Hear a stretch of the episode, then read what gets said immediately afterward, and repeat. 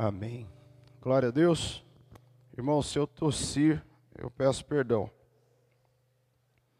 Mas eu prometo tirar o microfone antes, para não dar aquele estouro aqui. Quem estava aqui domingo passado pela manhã? Amém. Nós estávamos falando sobre as pontes incompletas do romanismo. E a gente estudou sobre que Roma, no caso a igreja, ela faz para tentar desvirtuar ou trazer atenção para aqueles que estão junto deles. E muitas vezes as pessoas, para trazer atenção, elas desvirtuam aquilo que está dentro da palavra de Deus. E quando se desvirtua aquilo que está dentro da palavra de Deus, é um engano, é mentira. E aí, aquilo que Jesus fala sobre o jugo, que o jugo dele é suave, o homem vai lá e coloca um jugo pesadíssimo sobre o homem sobre o outro homem. Porque esse jugo pesadíssimo faz com que o outro, que é mais fraco, fique preso àquele que tem um pouco mais de poder. E na história da humanidade sempre foi assim. E quando alguém se levantava para falar, não, mas isso está errado, de uma forma ou de outra, tentavam calar essa pessoa. Porque a verdade, ela sempre vai doer para aquele que gosta da mentira. Hoje, nós vamos falar sobre as pontes incompletas do Espiritismo. E eu quero ressaltar o que eu disse no domingo passado. O que nós, nós estamos vindo, estudando no decorrer desses domingos, com o pastor Giovanni, comigo, em relação a essas partes que a gente fala sobre aquilo que é contrário à palavra de Deus. Isso não é para trazer para nós um senso de justiça, de chegar em quem não conhece a palavra de Deus e apontar o dedo. Mas isso tem que trazer para nós um senso de amor pelo próximo. Trazer para nós o entendimento de que não é porque estamos sabendo agora a verdade através da palavra de Deus que nós temos a autoridade de chegar e apontar o dedo e falar: olha, você está errado, você está no caminho errado, você vai para o inferno, você vai queimar lá no inferno. Não. Porque quando Deus pede para que nós venhamos a estudar a palavra dele, ter esse conhecimento, é para crescer dentro do nosso coração o amor e não o ódio. Não a injustiça, mas a justiça. Deus ele quer que nós venhamos a ter mais comunhão com todos, mas não no sentido de que eu vou abraçar o irmão e vou fazer o mesmo que ele está fazendo porque é errado, mas no sentido de que a presença de Deus dentro da minha vida influencie o outro para que o outro também venha desfrutar da presença de Deus. Vocês entendem isso, irmãos? Porque dentro do nosso coração, do coração ser humano, é muito fácil a gente, quando conhece um pouquinho mais, ter o quê? Um senso de que agora eu sou o, o tal, eu sou o bom. Eu lembro quando eu fazia faculdade, eu nunca fui muito bom em esporte.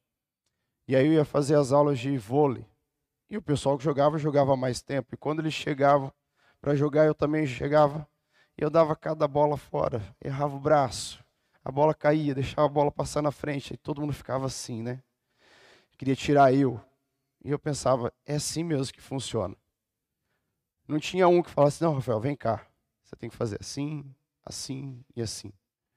Porque normalmente, quando temos isso dentro do nosso coração, a gente fala, é o superior.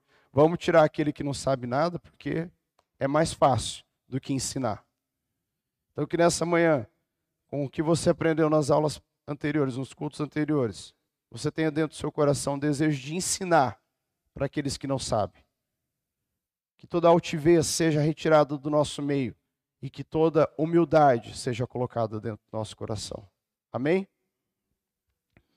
Quando a gente fala sobre as pontes incompletas do Espiritismo, tem algumas pessoas que dizem assim, brincando, que a primeira sessão espírita que houve foi no Éden, quando a serpente serviu de médium, Satanás de guia e Eva de assistente.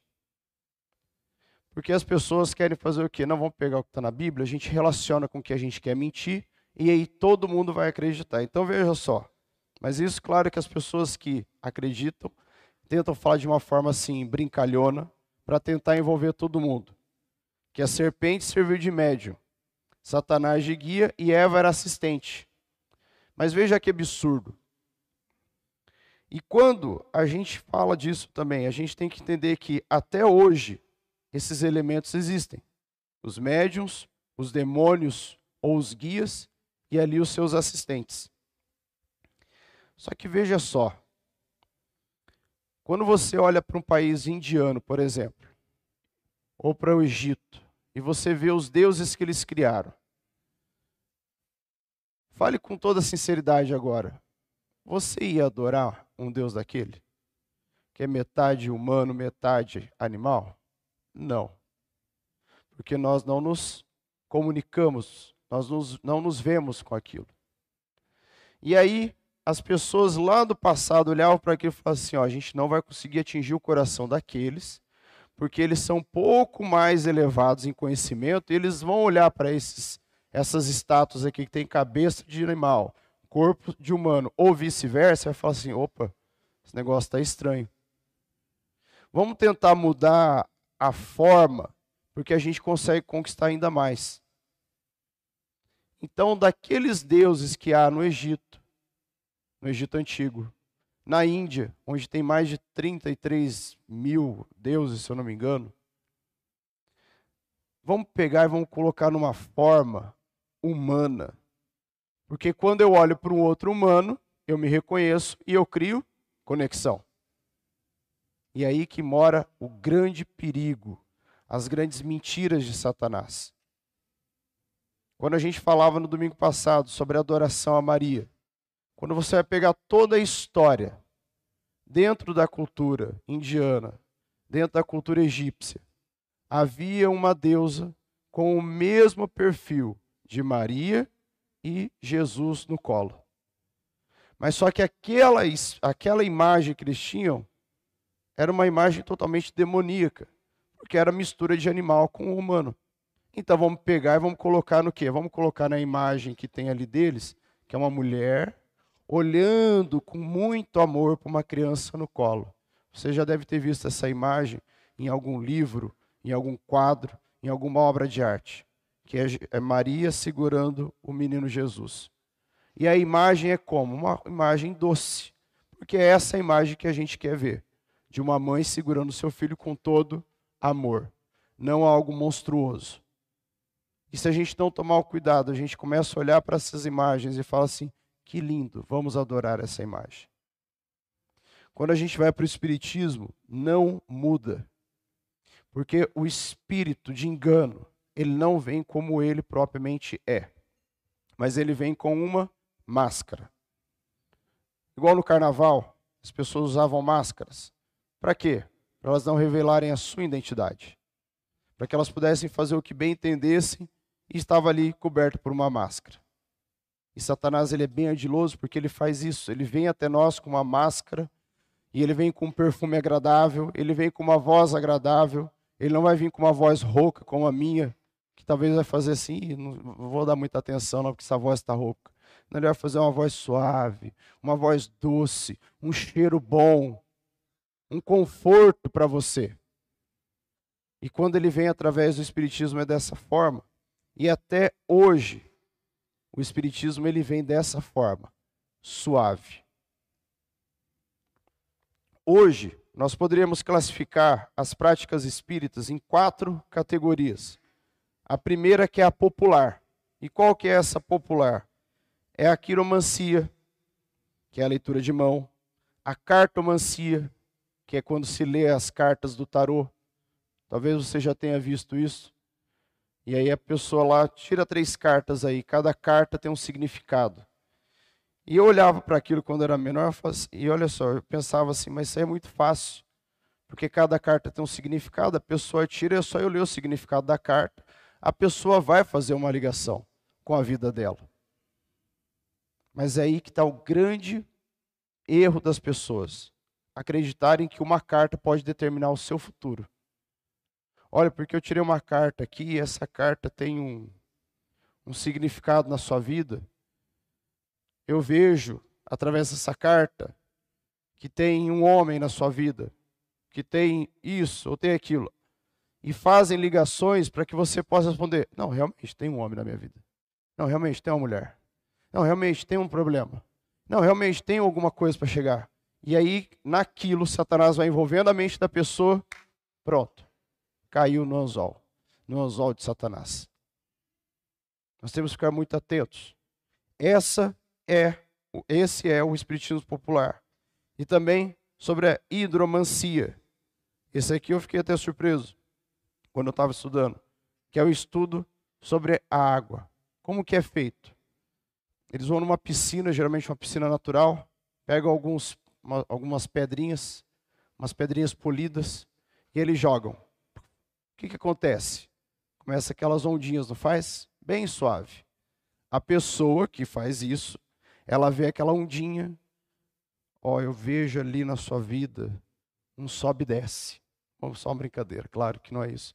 Mas através daquela ondulação da água, a pessoa pode prever o seu futuro. Na verdade, ela não pode prever o seu futuro através da ondulação. Naquele momento, aquela pessoa, ela recebe uma voz no ouvido dela. E não é a voz do Espírito Santo, é a voz de Satanás. E Satanás conhece muito bem a minha vida e a sua vida. Ele não conhece os nossos pensamentos. Mas ele sabe tudo o que eu já passei, tudo o que eu já fiz. Ele conhece os meus medos, ele conhece aonde eu falhei, ele conhece as minhas vitórias. Ele sabe o que eu desejo. E através de tudo isso que ele tem de conhecimento sobre mim, ele vai até essa pessoa e vai falando. E essa pessoa vai falando comigo, com a pessoa que está ali, claro, eu comigo não. Vai falando com quem está ali buscando prever o futuro através da água. E vai fazendo, olha, verdade. E vai, e vai, e vai, e é envolvido, e cai naquela ladainha. E muito, muito provável, aquela pessoa orientada por Satanás vai falar assim: agora pede para ele fazer alguma coisa, que é para fechar o ciclo, uma oferta um, um trabalho, e aí a pessoa faz. Tem também a astrologia, que fica dentro do espiritismo popular, que é o estudo dos astros. Então vamos ver aqui Vênus, que está conectado com Saturno, e você nasceu no dia 2, e através desse estudo eu entendo que a sua vida vai ser assim, o seu trabalho vai ser assim, Aí as pessoas pegam e leem lá o, o, o horóscopo. Eu lembro que no jornal, hoje a gente nem vê mais jornal, mas tinha lá todo dia. E eu olhava aquilo e falava assim, mas como é que pode todo dia ter algo novo nesse, nesse jornal? E um dia eu tive uma curiosidade e vi que eles repetiam apenas. Eles pegavam assim de 5, 3 anos atrás e repetiam. Quem vai lembrar do que leu 5, 6 anos atrás? Aí você para e pensa, não, mas eles são bem espertos, porque eles fazem todo um estudo. Aí não tem aquele estudo assim, ó, vê, vamos ver o dia que você nasceu. Ah, você nasceu no dia 25 de setembro. As pessoas que nascem no dia 25 de setembro geralmente são assim, assim e assim. E gostam das coisas assim, assim. Eu falei, opa, está falando de mim.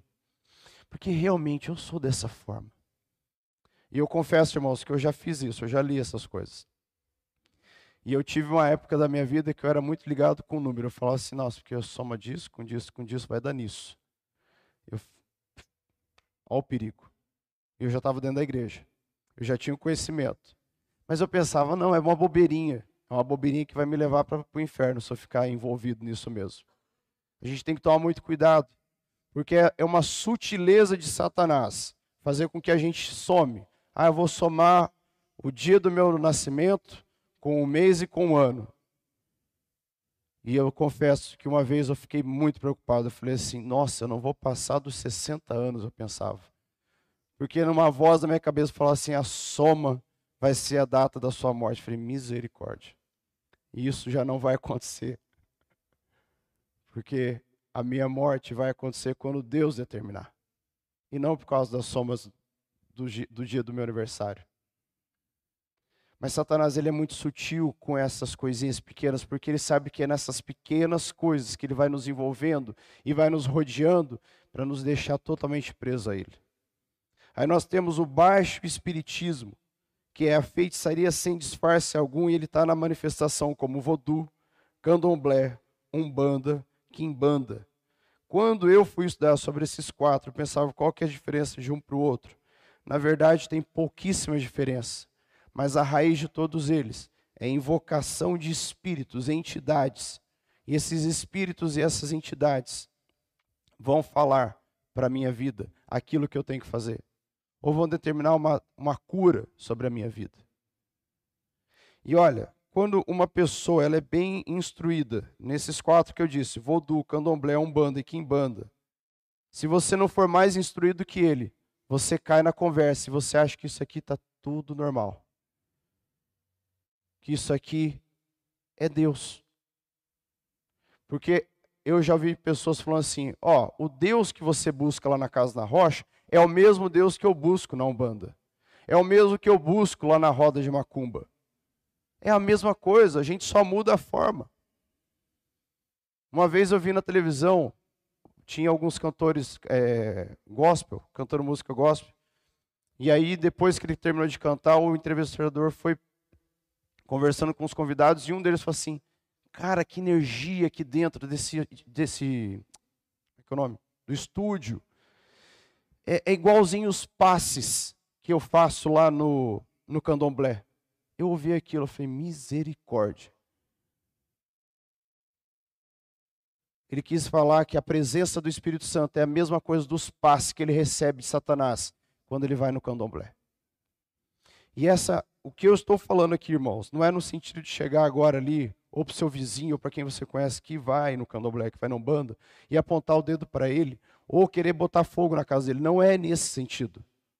É no sentido de que você tenha o entendimento do que são essas religiões, essas seitas, essa forma que Satanás usa para poder enganar a cada um de nós, para que ele possa levar o maior número possível para o inferno e tentar tirar o máximo possível da atenção daquilo que é verdadeiro, que é o Senhor nosso Jesus. Talvez se alguém em casa esteja assistindo ou depois assistir, fala assim: não, vamos processar o Rafael aquela igreja, porque eles estão fazendo uma coisa horrorosa, eles estão criticando as religiões. Não é nesse sentido. É no sentido de que você entenda que não há como isso aqui fazer parte da presença de Deus. As pessoas querem criar assim um sincretismo religioso, pegar aqui a verdade de Deus, uma religião aqui que foi firmada, e aí vamos juntar com essa, porque, igual eu disse para você no começo, quem que vai querer adorar um bicho, um, um ser que tem cabeça de cavalo e corpo humano? Ou o, o, é, a, a, a cabeça de humano, o vice-versa, falei errado. Como você tem lá no Egito, você tem a esfinge, mulher com corpo de leão. Você pega o outro que é um corvo e o corpo de homem. Aí você vai para a Índia, tem aquele deus, eu esqueci o nome, que tem vários braços, que é o deus da destruição, a deusa da destruição. Quem vai Shiva, obrigado. Quem que vai querer adorar um bicho feio, horroroso daquele? Mas vamos criar um sincretismo, porque daí a gente consegue fazer o seguinte, ó. Você pode adorar aqui, esse Deus aqui, que tem vários braços. E a mesma coisa que você faz aqui para ele, você vai fazer aqui. Porque é tudo igual. Porque todos os caminhos vão levar a Deus. Mentira. O único caminho que leva a Deus é Jesus Cristo. Porque ele mesmo disse: Eu sou o caminho, a verdade e a vida. Mas Satanás quer lá mudar tudo, ele quer mudar o caminho, ele quer mudar a verdade, ele quer mudar a vida. Não caia nessa ladainha, porque Satanás ele é muito astuto, ardiloso. Ele é o melhor marqueteiro que existe na face da terra. Não tem outro marqueteiro melhor que ele. O pessoal faz aquelas campanhas é, e, e prêmios de publicidade. Eles estão no chinelo perto do que Satanás faz. Porque Satanás ele tem muita sabedoria para enganar a mim e a você. Por isso que eu e você temos que estar firmados na palavra de Deus constantemente, não é uma vez na semana apenas lendo a Bíblia, é todo dia. E o tempo está se aproximando para aquilo que está em Apocalipse, da volta de Jesus. Quando vai ser, eu não sei, mas eu sinto que está se aproximando. E não é nenhuma aula de escatologia, porque eu não tenho ainda competência para falar sobre isso. Mas a gente tem que tomar muito cuidado, porque mesmo que seja daqui 50 anos a volta de Jesus, Satanás vai ter mais 50 anos para enganar o máximo que ele puder para arrancar da presença de Deus. Aí nós temos o terceiro, que é o chamado espiritismo científico ou autoespiritismo, que é um espiritismo ortodoxo, espiritualizado, e no qual a gente encontra as sociedades. Uma delas, a LBV, Legião da Boa Vontade. Talvez você tenha recebido uma ligação no seu telefone. Oi, bom dia. Eu gostaria de falar com o senhor Rafael Caprioli. Nós somos da LBV e nós temos uma campanha para. Falei, olha, muito obrigado, mas eu não quero ajudar vocês. Com toda a educação, você tem que responder. Não vai desligar o telefone para a pessoa. Porque eles fazem isso. E aí, quando você assiste, por exemplo, tem um canal, passa na TV aberta, que é o canal da LBV. Não sei se você já viu algum pedaço. Não? Eu vejo por curiosidade, porque eu quero ter esse entendimento, para saber o que é que eles falam. Gente, é umas coisas absurdas, porque eles colocam Jesus como um espírito. Eles colocam o que acontece ali, que eu posso ter essa comunicação com o outro lado, vivo, e o outro lado morto. E aí, quando você pega as orações que eles fazem, uma vez eu fiquei vendo assim, era uma oração extensa, era quase 30 minutos. Aí eles ficam passando umas imagens bem bonitas na TV, que te traz uma paz e realmente você começa a ver aquelas imagens, aqueles campos verdes, aquela água descendo, correnteza abaixo, bem, você vai sentindo paz, você vai sendo envolvido.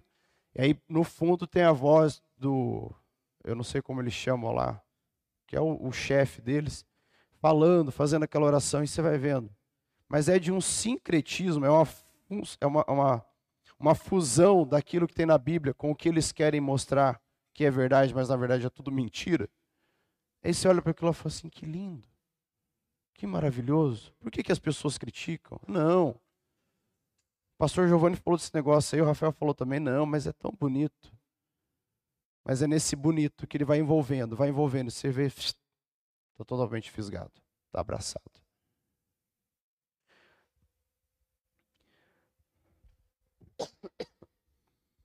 Esse espiritismo científico, ele entra também com o teosofismo. Eu até salvei aqui para não falar errado. O que é teosofismo?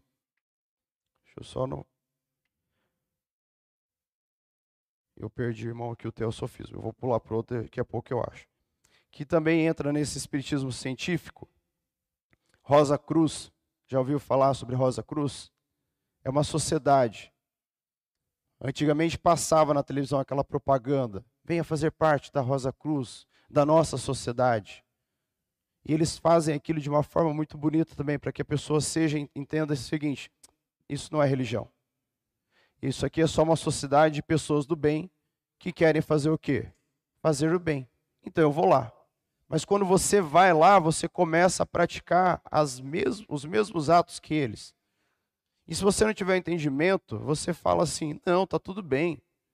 E daí eles fazem os cultos deles, eles fazem ali tudo aquilo que é voltado para levar você ao engano diante da palavra de Deus. Assim como o movimento agnóstico, não sei se você já ouviu falar disso. Aqui no Brasil ele é muito forte.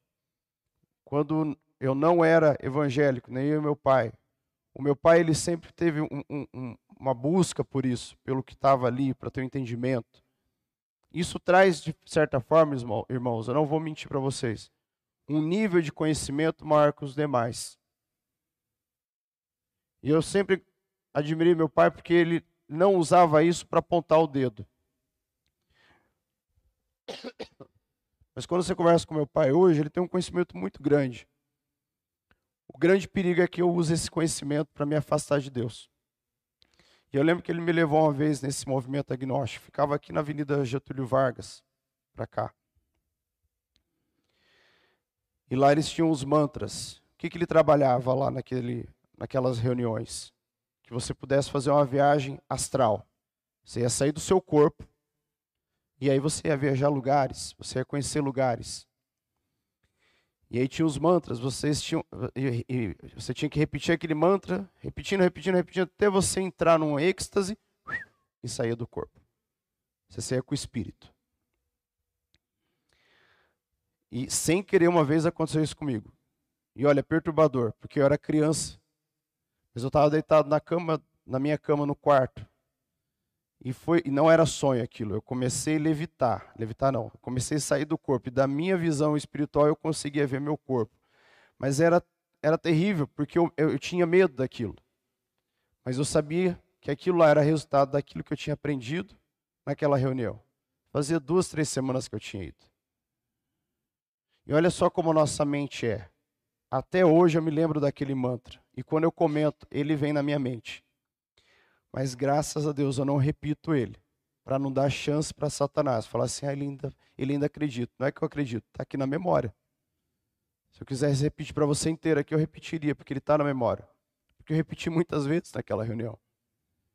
Eu lembro que nessa reunião também eles colocavam um copo de água e falavam assim: agora vejo uma luz saindo do copo de água. Ele vai andando no chão, e vai subindo no seu dedão, e vai subindo no pé, e no tornozelo, e vai subindo. Agora ele tomou o seu corpo e.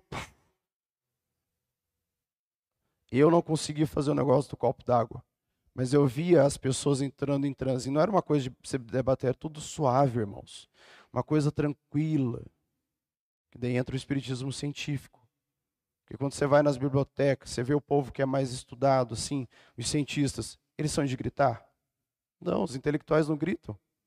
Eles falam baixo, manso. É assim que funciona o espiritismo científico.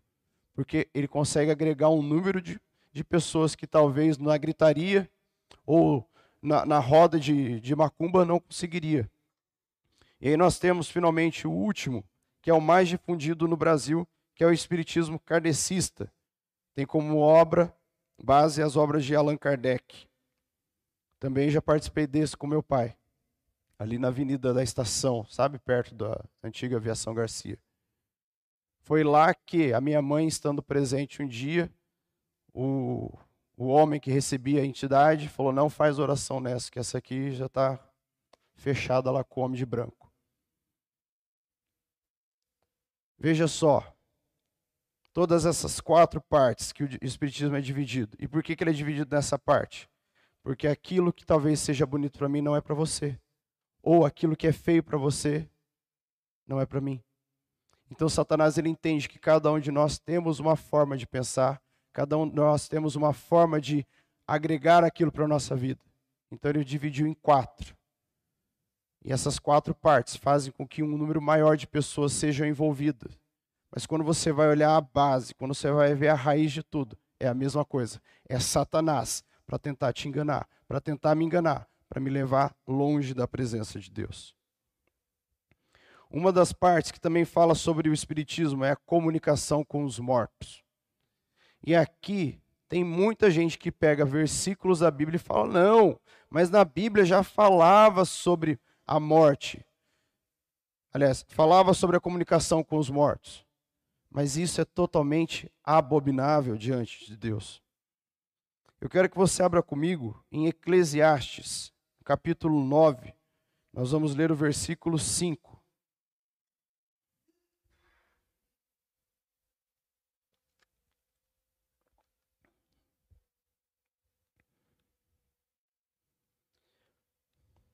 Esse versículo de Eclesiastes é um dos que nós vamos ler que fala sobre essa questão de que comunicação com os mortos ela não existe e ela é abominável diante do Senhor.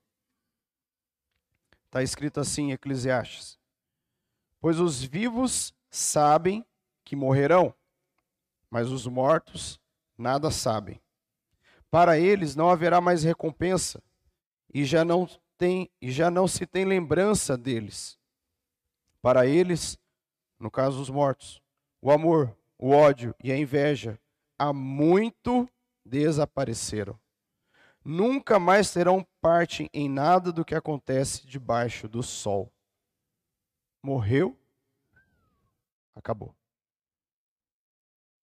Quero que você abra comigo também Deuteronômio 18, capítulo, capítulo 18, versículo 10. Do 10 ao 12. Deuteronômio 18, do 10 ao 12, diz assim: É Deus falando aqui com o povo. Ó. Não permitam que se ache alguém no meio de vocês que queime em sacrifício o seu filho ou a sua filha, que pratique adivinhação, ou se dedique à magia, ou faça presságios, ou pratique feitiçaria, ou faça encantamentos, que seja médium, Consulte os espíritos ou consulte os mortos. O Senhor tem repugnância por quem pratica essas coisas. E é por causa dessas abominações que o Senhor, o seu Deus, vai expulsar aquelas nações da presença de vocês. Deus já estava falando: não consulte os mortos, não vá atrás de médium, porque morreu, acabou. Mas, o Rafael, com quem que esse povo conversa então? É Satanás. É Satanás que vai lá e fala. O mais conhecido do Brasil que, que tinha essas cartas, Chico Xavier. Colocava a mãozinha e ia escrevendo. Mas olha só como que Satanás ele é bem estrategista e ardiloso. O... Levante a mão aqui, quem gostaria de falar com alguém que já partiu? Seja sincero. A gente tem vontade, talvez você levantou a mão, mas você por. Nossa, se eu tivesse um minuto para falar com meu pai, com a minha mãe, com um amigo que já foi, eu gostaria. Porque na nossa mente a saudade fica. O coração está lá. Ontem eu assisti um filme com a minha esposa, chorei um monte. Não era nem um filme assim religioso, mas era um filme sobre um rapaz que morria. Depois ele doou os órgãos, mas eu ficava vendo aquela cena, os amigos ali chorando a morte dele, a família. Qual era o desejo daquela mãe? Mais um minuto para poder abraçar o filho. E aí, olha só que bonito. Meu filho mandou uma carta para mim. Mãe, tá tudo bem. Aqui é um lugar maravilhoso. É uma paz tremenda. Mãe, fala para o pai que eu amo ele. Fala para o meu irmão isso. Mãe, continua fazendo isso. Mãe, ó. Você pega um coração que está totalmente quebrado, desamparado, moído por causa da partida, por causa da morte. O que, que é isso para o coração? Um acalento, um refrigério. E você fica naquela, que coisa gostosa. Eu falei com meu filho. Aliás, ele falou comigo. Por isso que, quando você pega as reportagens lá da década de 90, quando explodiu o meu Chico Xavier aqui no Brasil, aquelas filas enormes. Porque isso traz uma paz para o coração do ser humano que, por, que procura ter esse contato com alguém que já partiu. E aí tem um grande perigo, porque a pessoa fala assim: não, beleza, morreu, não pedi perdão, eu vou lá no centro espírita. Vai que o espírito incorpora no médio, daí eu consigo pedir perdão para ele. Não, não é assim. Não é assim. Morreu, acabou, não tem mais o que fazer. E veja bem como que são essas pessoas que estão dentro do espiritismo. Elas são pessoas calmas, bem tranquilas, uma voz serena, totalmente amorosas. E principalmente o que elas praticam? As boas obras. Então vamos fazer boas obras, porque assim a gente alcança. A gente consegue alcançar uma perfeição, a gente consegue alcançar um amor sublime, supremo, porque eu estou fazendo boas obras, eu estou, me perdoe agora, irmãos, eu estou fazendo sopa para o irmão que está na rua. Você não está fazendo mais do que sua obrigação. Não pense que porque você deu um prato de sopa para aquele irmão, você vai direto para o céu. Porque você só vai direto para o céu se você estiver com o seu coração conectado a Deus. Porque de nada adianta eu dar um prato de comida, mas a minha língua eu não cuido. As minhas atitudes, aquilo que eu assisto, aquilo que eu ouço, aquilo que eu faço de errado. Por isso que é muito fácil eu ir na igreja, mas eu vou ali também naquela sociedade fechada. Eu vou ali e faço boas obras. Eu vou ali e tenho uma boa comunhão com todos que estão ali. Porque ali eu sou muito bom, aqui eu sou perfeito, aqui ninguém fala mal. E não tem nada de mais eu ir também na igreja. Mas lá na minha empresa deixa o meu caixa fechado, ninguém mexe.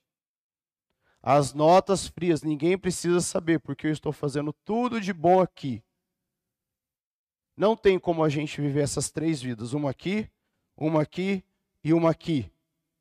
Igreja, coisa errada na empresa, na família, no casamento, e seja mais aonde for, mas aqui nessa sociedade eu ajudo o outro. Eu vou lá e levo cesta básica, eu saio na foto, eu faço isso, aquilo e aquilo. Para, para, para, para. Não é assim que nós vamos alcançar o reino de Deus. Quer fazer coisa boa? Faça. mas tire tudo aquilo que é de errado da sua vida. As notas frias, o pecado na televisão, na internet. Não, eu só olhei assim de relance aquela mulher. Jesus já falou: olhou, pecou, pede perdão. Não, mas é uma musiquinha de nada que eu estou ouvindo.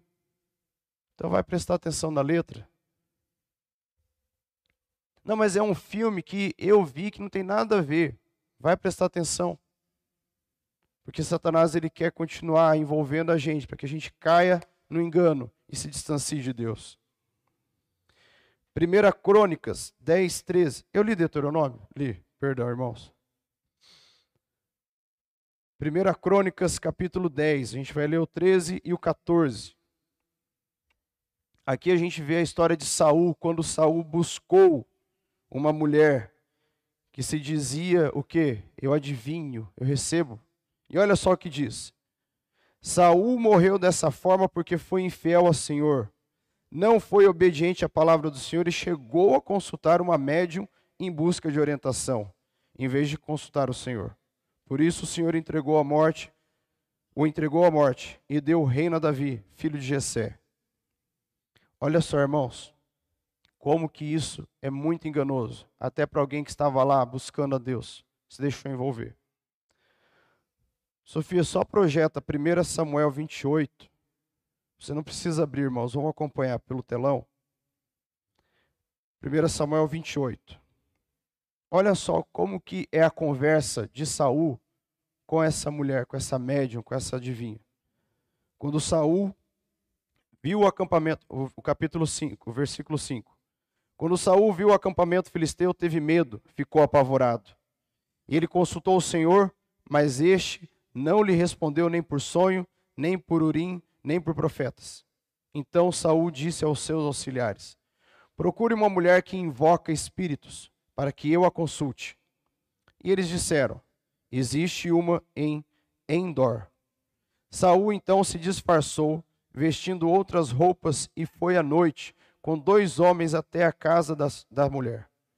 Ele disse a ela: Invoque um espírito para mim, fazendo subir aquele cujo nome eu disser. A mulher, porém, lhe disse: Certamente, certamente você sabe o que o Saul fez. Ele eliminou os médiuns e os que consultam os espíritos da terra de Israel. Por que você está preparando uma armadilha contra mim que me levará à morte? E Saul jurou-lhe pelo Senhor: Juro pelo nome do Senhor que você não será punido por isso.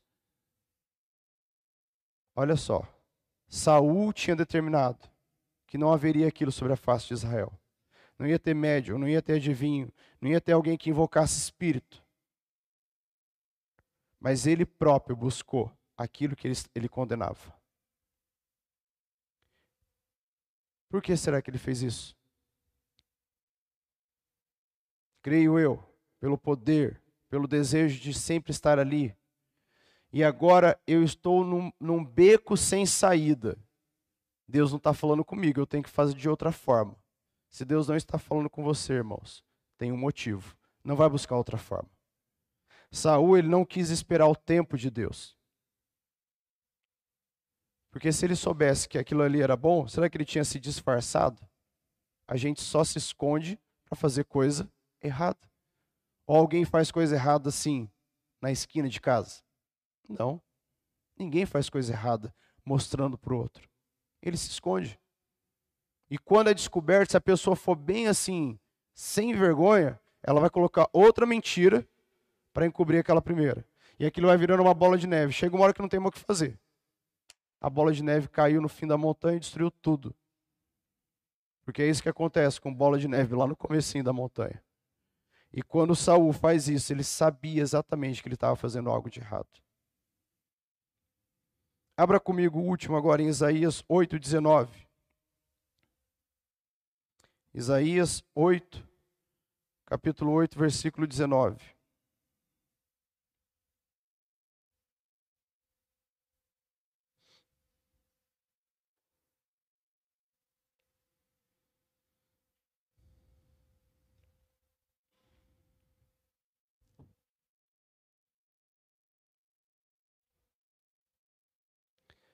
Isaías diz assim: quando, quando disserem a vocês, procure um médium ou alguém que consulte os espíritos e murmure encantamentos, pois todos recorrem aos seus deuses e aos mortos em favor dos vivos, respondam: à lei e aos mandamentos.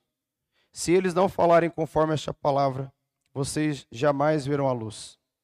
Aflitos e famintos vaguearão pela terra. Quando estiverem famintos, ficarão irados, e olhando para cima, amaldiçoarão o seu rei e o seu Deus.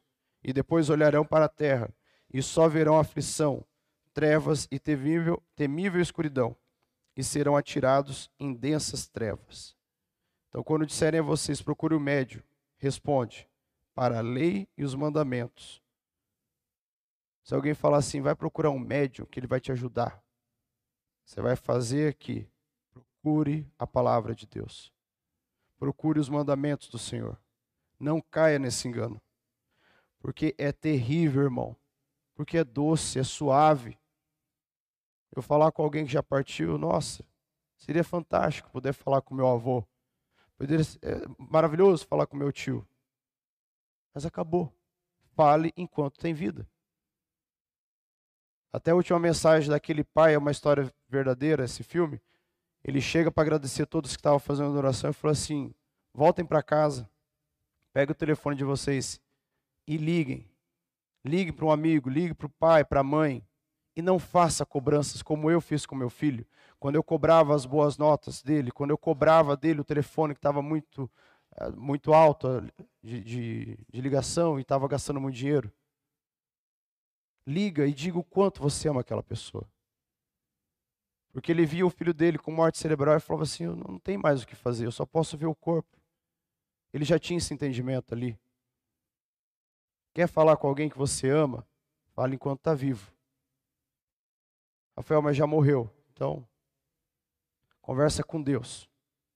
Leva os seus pensamentos até Deus. Ah, mas porque Deus vai falar com o morto? Não. Fala com Deus. Deus não vai levar sua. Deus não é um um moço de recados que leva lá para o mundo dos mortos. Ó, oh, o Rafael está falando aqui que ele te ama e que ele te ama muito. Não, Deus vai fazer isso. É conversar com Deus porque Deus é o seu Senhor e Ele vai confortar o seu coração. Um outro ponto que um outro ponto que fala sobre o espiritismo é a reencarnação. E a reencarnação ela é trabalhada da seguinte forma: quanto mais o ser humano reencarna, mais ele chega à evolução plena e ele busca um, um conhecimento e uma perfeição completa de bondade. Agora vamos parar para analisar, irmãos. Se realmente isso acontecesse, será que o mundo estaria nessa desgraceira que está? Porque se a reencarnação faz com que a pessoa evolua, a gente olha para a humanidade como que ela está? Está no caminho contrário. Então, essa história de que, não, a pessoa morre, aí ela vai reencarnar, e aí ela vai preparar ali, ela vai ter uma outra chance para poder chegar na, na, na, bondade suprema, ela vai continuar fazendo coisas boas. E ainda tem aqueles que acreditam o seguinte: não, a pessoa morre, ela reencarna daí num cachorro, num mosquito, e ela vai. E, e tem isso mesmo, irmão. Vai seguindo um círculo de reencarnação em várias etapas, porque daí cada etapa ela alcança uma perfeição. Eu fico pensando, aquele que reencarna numa borboleta, a morte também é rápida. Ah, mas é porque ele reencarnou na borboleta para trazer beleza e trazer paz e pss, morreu. Não. Reencarnou num cachorro. Tem até um filme bonitinho, As Quatro Vidas de um Cachorro, e é muito bonito. Aquilo toca o nosso coração. Ainda mais se você gosta de animais. Você fala assim: ah, que legal, quando eu morrer, o meu cachorrinho vai estar no céu, pronto para pular no meu colo. Se vai ter cachorro no céu, não sei. Mas os cachorros não reencarnam. E eles não ficam ali como anjos, como a gente vê na internet. Cachorro é anjinho que Deus colocou para cuidar da nossa vida. Não. A reencarnação ela não existe. E como que a gente sabe que ela não existe? Lendo a Bíblia. Hebreus 9, 27.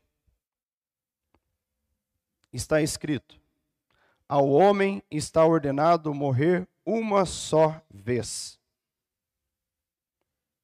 Ao homem está ordenado morrer uma só vez.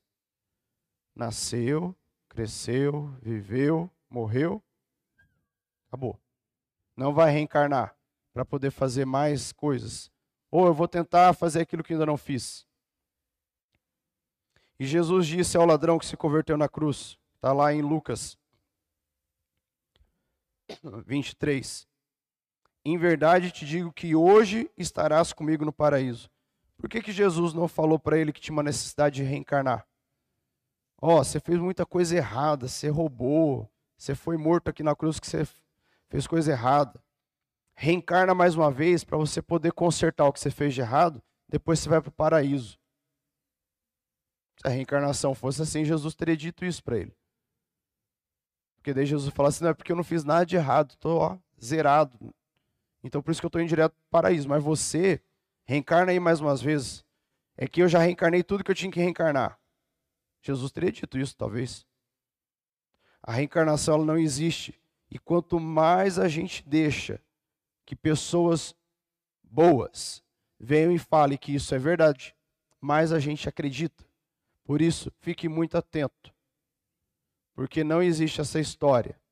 Existe para Satanás, para enganar a cabeça da gente. Reencarna aqui, reencarna ali, reencarna ali, ali, ali. Igual a história de Chico Xavier. Perguntaram um dia para o médico: quando que ele vai reencarnar? Aí olha só a história. Não, ele não vai reencarnar no Brasil. Porque ele tem que fazer agora a obra dele num outro lugar. Só que ele só vai reencarnar no próximo século, daqui 100 anos. Mas pera lá. Ele era tão bom não cobrava nenhum tostão pelos livros que ele vendeu, porque essa é a biografia dele. Vendeu não sei quantos livros e não ficou com nada. Foi tudo para as obras de caridade. Por isso que talvez as pessoas acreditem ainda mais, porque ele não pegava nenhum dinheiro dele, mas ele investia tudo em caridade, em obras de ação social. Por isso que ele, ó. E aí o dia que ele morre, uma luz, um feixe de luz vem. Se você assistir a televisão na década de 90, você vai lembrar disso. No dia que ele morreu, o feixe de luz entrou dentro do quarto. Era um ser vindo buscar ele, talvez, não sei. E eu não estou sendo irônico, tá? E ele também diz: não, porque o dia que eu morrer vai ser um dia de muita alegria no Brasil. E era o dia, se não me engano, que o Brasil estava ganhando algum jogo de alguma Copa. Foi em 94, se eu não me engano, que ele morreu. Mas eu lembro que daí na época era o comentário do domingo à tarde. O programa do Gugu só deu isso. E falava, e falava, e falava. E eu lembro até hoje que no final do programa dele subia uma mensagem. Aí no final assim, Chico Xavier. Isso marcou minha infância. Se você assistiu esses programas, você vai lembrar. Subiu uma mensagem linda, maravilhosa, sobre como você tem que viver. E bem embaixo aquela voz grossa. Chico Xavier. Olha como vai prendendo a atenção. E vai vivendo aquilo. Não há como a gente viver uma vida diante de Deus, acreditando em mentiras. Por isso, irmãos, nessas pontes incompletas do Espiritismo, tudo isso é usado de forma a nos enganar. Amém? Ficou claro? Ficou cansativo? Eu sei ficou parecendo mais uma aula. Eu quero convidar você a se colocar de pé nesse momento. E se em algum momento da sua vida, opa. Tá. E se em algum momento da sua vida você passou por isso que a gente leu, você visitou esses lugares ou você praticou isso que a gente acabou de estudar. Eu creio que você já tenha tido entendimento de ter pedido perdão ao Senhor. Mas eu quero que nessa manhã, se você passou por isso, você que está em casa ou vai assistir isso também, que você possa fazer uma oração da seguinte forma: Deus, não permita que isso volte ao meu coração ou faça com que eu entenda que isso está tudo bem, está tudo certo. Quebre todo o sincretismo religioso que um dia foi colocado na sua cabeça. Se você não passou por isso, peça a Deus para te preservar e para levar você a ter um conhecimento ainda maior. E que esse conhecimento seu não seja para apontar o dedo, mas seja para levar outros ao entendimento pleno daquilo que é a verdade do Senhor. Senhor nosso Deus, nós te louvamos essa manhã e te agradecemos por tudo que o Senhor tem feito, Pai. E te agradecemos por essa manhã, Pai, que o Senhor trouxe esse entendimento a nós com relação a tudo isso sobre o Espiritismo. Sobre as, as, as vertentes que há no Espiritismo, para que a gente entenda, Pai, que tudo isso é uma forma de que, que Satanás usa para enganar o ser humano, para afastar ele da tua presença. Pai, se há alguém, Deus, que já presenciou, já vivenciou essas práticas, já trouxe, Senhor Deus, arrependimento diante do Senhor. Pai, que essas pessoas tenham, Pai, agora um entendimento ainda maior de que isso não é um caminho para se voltar. Que não há Deus como a gente viver uma vida com o Senhor, praticando tais atos, atos que o Senhor abomina, que o Senhor tem repugnância, como diz na tua palavra, Pai. Deus, em nome de Jesus, que nós também tenhamos um conhecimento, um entendimento, Pai, de que tudo isso que nós aprendemos não é para julgar, não é para condenar, Pai, mas é para abraçar, para levar o entendimento aos demais e que a gente venha cumprir aquilo que Jesus disse: ide por todo o mundo e fazer discípulos e façamos discípulos, Senhor Deus, de acordo com aquilo que está na tua palavra, não de acordo com o nosso entendimento pessoal, mas de acordo com aquilo que o Senhor traz para nós, Pai. Assim, Deus, nós te louvamos e nós te agradecemos, no nome de Jesus. Amém, amém. Amém, irmãos? Um último recadinho que está aqui.